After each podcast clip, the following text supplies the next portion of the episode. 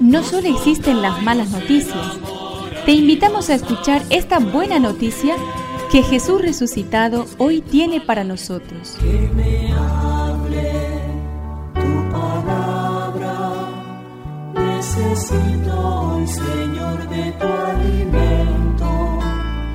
Hoy en todo el mundo se escuchará esta palabra.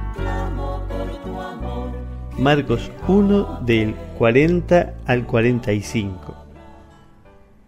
Se acercó a Jesús un leproso para pedirle ayuda, y cayendo de rodillas le dijo, Si quieres puedes purificarme.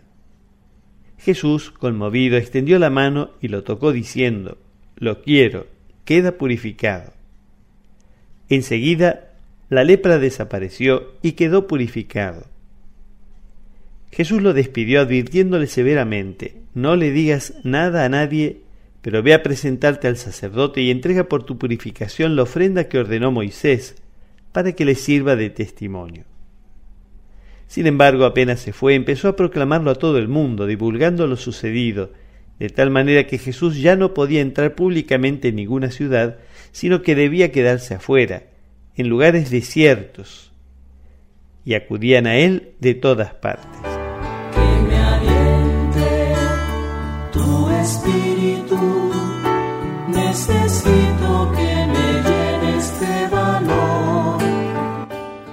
Para curar al leproso, a Jesús le hubieran bastado una palabra pronunciada desde lejos.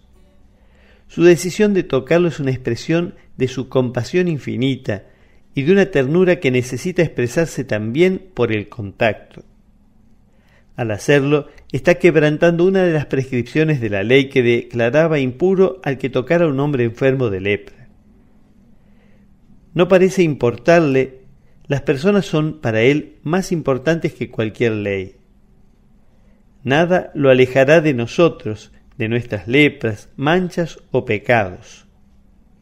Hoy mismo podemos experimentar en nosotros su fuerza sanadora.